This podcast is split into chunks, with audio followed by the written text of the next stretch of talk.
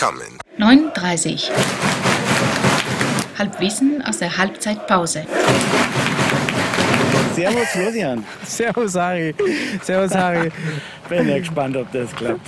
Ja, ja, ja. Es ist mal wieder so, wir sind nicht zusammen. Wie es wie es- Ja, wie es und- unsere großen Vorbilder machen. Und wie man im Hintergrund hört, ich sende live aus der Halbzeitpause. Zwinker, Zwinker.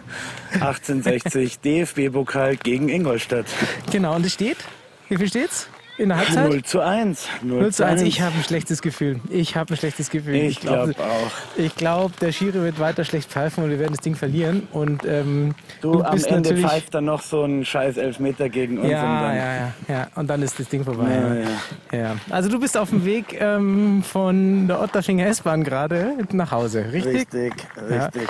Und ich bin schon zu Hause und wir konnten auch deshalb nicht senden aus der Halbzeit. Wir haben es kurz versucht, aber ähm, was soll ich sagen? Ich war auf dem Weg nach, äh, aufs Land, äh, Schienenersatzverkehr. Ich musste in einen Reisebus umsteigen in Tutzing und weiterfahren und dann ging einfach es technisch Hölle. nicht äh, mit, mit Kind und Kinderwagen und noch gleichzeitig war Ja, ganz kurz vor dem Thema noch, also zwei Sätze zum Thema Fußball.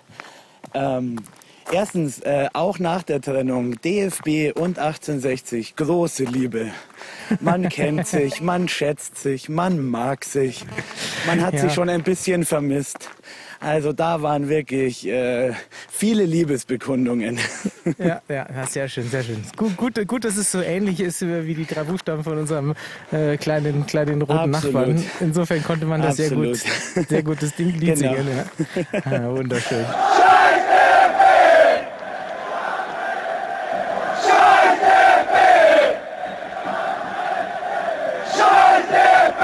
Und das andere, also ich meine, wenn so ein paar Ingolstädter Vollpfosten meinen, sie hätten meinen Sonntag verderben können oder sind gerade dabei, bin heute Morgen aufgestanden, kleines Frühstück, dann ab nach Giesing, noch schnell in äh, Obergiesing im Gottesdienst gewesen, nette Feier, dann Mittagessen bei bestem Wetter im Giersinger und am Nachmittag noch ein ausverkauftes Grünwalder. So Ja, muss und du hast vergessen, sein, so, Flo. du hast, und du hast vergessen, ähm, dass du bei mir vorbeigekommen bist und die Fahne abgeholt hast. Was ja auch zu deinem schönen Sonntag dazu gehört. Genau, So und ich habe, wenn ich, auch wenn ich heute nicht dabei, nicht dabei war, ähm, ein Ticket in, mein, in unseren Heimatort gelöst und es hat 18,60 Euro gekostet. Au, passt auch irgendwie. Ja. Passt irgendwie dann Ja, auch. ja, ja, Thema Halbwissen von überaus Führungsstilen. Ja, Führungsstil, ja, genau. Also ich muss dir sagen, ähm, ich habe da so ein bisschen meine Probleme gehabt mit dem Thema. Da, da, das war zu nah für mich an Arbeit dran und jetzt bin ich einfach gespannt, was du zu sagen hast und ich habe so ein paar blöde Kommentare dazu. Ich wollte dich eher fragen, welchen Führungsstil denn du so vertrittst. Es gibt so, in meiner Branche wird ja viel so Bullshit-Bingo, äh, Buzzwords mit, um sich ähm, Ja. um, mit, umeinander geschmissen. Und ähm, es gibt so ein Management-Führungsstil, was, ähm, ich glaube, es kam so ein bisschen auch von Steve Jobs, der ja dann immer auf langen Spaziergängen war, um dann mit irgendwelchen Chefs dann Themen zu besprechen und Entscheidungen zu treffen. Und ähm, das hat sich dann so geprägt, so Managing by Walking Around heißt es dann. Und äh, ich habe das für mich adaptiert tatsächlich und ich bin eher so der Typ Managing by sitting around, drinking Bier und blöd daher. Das ist tatsächlich Ja, das ist mein, mein, mein Stil und es funktioniert. Im Internet gibt es ja allerlei lustige Führungsstile oder, oder irgendwelche lustigen Tabellen. Jetzt erstmal zurückgefragt, was ist denn dein Führungsstil? Ach so, ja, da wollte ich mir jetzt davon drücken. Du, ich arbeite ja in einem streng hierarchisch organisierten Unternehmen, gell? Von Ja. daher ist ja das Schöne schon mal, dass ich ja immer nie Chef bin, sondern immer nix bin. Und wenn ich so mit den Menschen in meinem Bekanntenkreis spreche, die Chefs sind, äh, von irgendwelchen anderen Konzernen oder äh, Filialen oder wie auch immer, dann, äh, wenn ich denen zuhöre, sage ich ja immer, lieber fünf Chefs als einen Mitarbeiter. Äh, Gott, es gibt nichts Dümmeres, Schlimmeres, Fürchterlicheres, als Mitarbeiter führen zu müssen. Von daher bin ich ganz froh, dass ich einfach nur nix bin. Ja, aber auch, aber, aber auch nix, wenn du nichts machst, tust, auch wenn du ja keine Mitarbeiter hast, hast du ja einen, einen äh, Führungsstil oder einen Managementstil. Ja, ich lass, ich lass mich führen.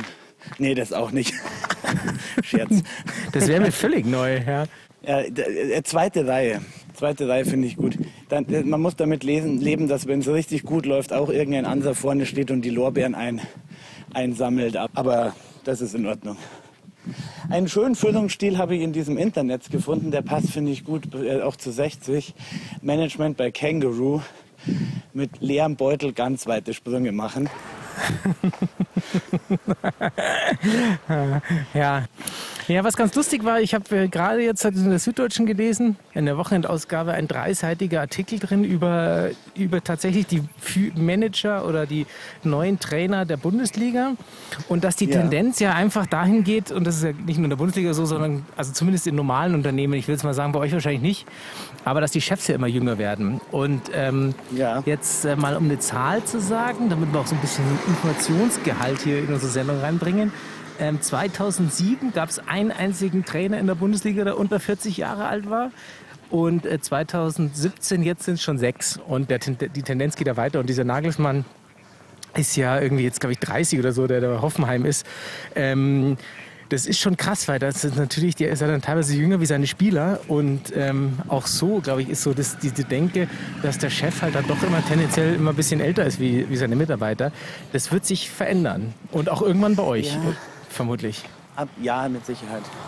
Mit Sicherheit. Und ich glaube auch, um jetzt auch mal so ein bisschen mit Fachwissen um ihn zu werfen, es gab also nach Max Weber, also der Mann, der den Max Weber Platz erfunden hat, ähm, der, der große und nebenbei Soziologe war, neben dass er Plätze erfunden hat. Ja, ja.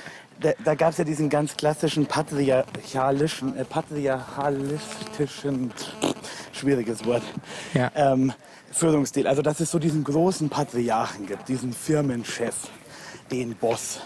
Ja, Älterer ja. Herr, irgendwie 60 plus, der in väterlicher Art und Weise hier sein Unternehmen mit strenger Hand und Zuckerbrot und Peitsche leitet. So Typ Wildmoser Schrägstrich Lorand.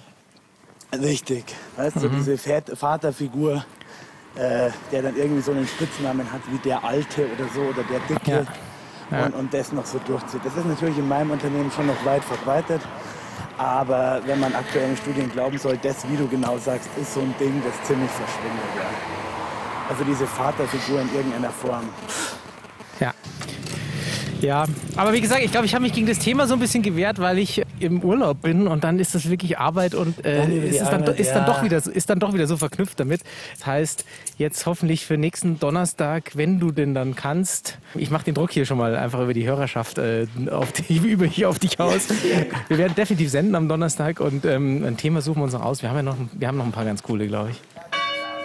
Oh, jetzt pass auf, jetzt geht hier tatsächlich gerade die Glocke an bei uns. Ah, bei mir im Garten. Ist, aber ist das nicht noch ein schöner Abschluss dieses schönen Tages? Wunderschön.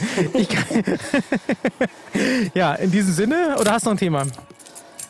Du, Flo, das nächste Mal wieder mit mehr Elan, wieder mit mehr Kurvendruck im ja, Hintergrund. Ja, und, ja, ja, äh, auf jeden Fall. Genau. Keine Kirchenglocken, sondern grölende, grölende Anhänger von 60. Und, äh, aber nichtsdestotrotz 60 München. Gibt's nur in Kirsing. 9.30. 9.30. 9.30. 9:30.